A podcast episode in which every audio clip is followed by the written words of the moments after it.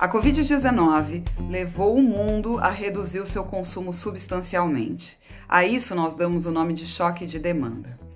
O mercado de petróleo, os países produtores de petróleo, continuaram produzindo como se a demanda tivesse se mantido em níveis como de 2019, por exemplo. Em meados de fevereiro, nós tivemos uma negociação entre Rússia e Arábia Saudita países produtores para a redução da produção do petróleo como uma maneira de mitigar a redução de preços, de segurar um pouco mais a redução dos preços do barril do petróleo.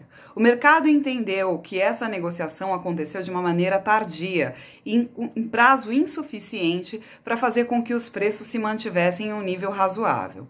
O que acabou acontecendo é que a negociação de petróleo ele acontece no chamado mercado futuro. Então você faz compra e venda de contratos futuros para negociação a um prazo determinado lá na frente.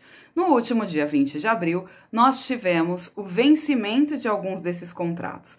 E ao vencer alguns desses contratos, os, aqueles que estão comprados têm duas opções ou eles transformam esse contrato de compra em um contrato de venda e colocam isso a mercado, ou eles realizam a compra, ou seja, eles recebem a mercadoria comprada, eles recebem os barris de petróleo que eles compraram.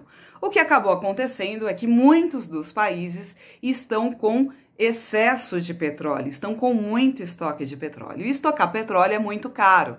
Então, quando dessa realização de compra, eles trocaram esse, esse contrato para, ao invés de realizar fisicamente, fazer a venda a mercado. E aí o que acabou acontecendo é que os preços despencaram. Para vocês terem uma ideia, os prazos Uh, de preço futuro do petróleo. A gente está aí com vencimento previsto de 25 dólares o barril em junho, mas é necessário haver essa redução tanto da produção quanto dos estoques para que isso se mantenha.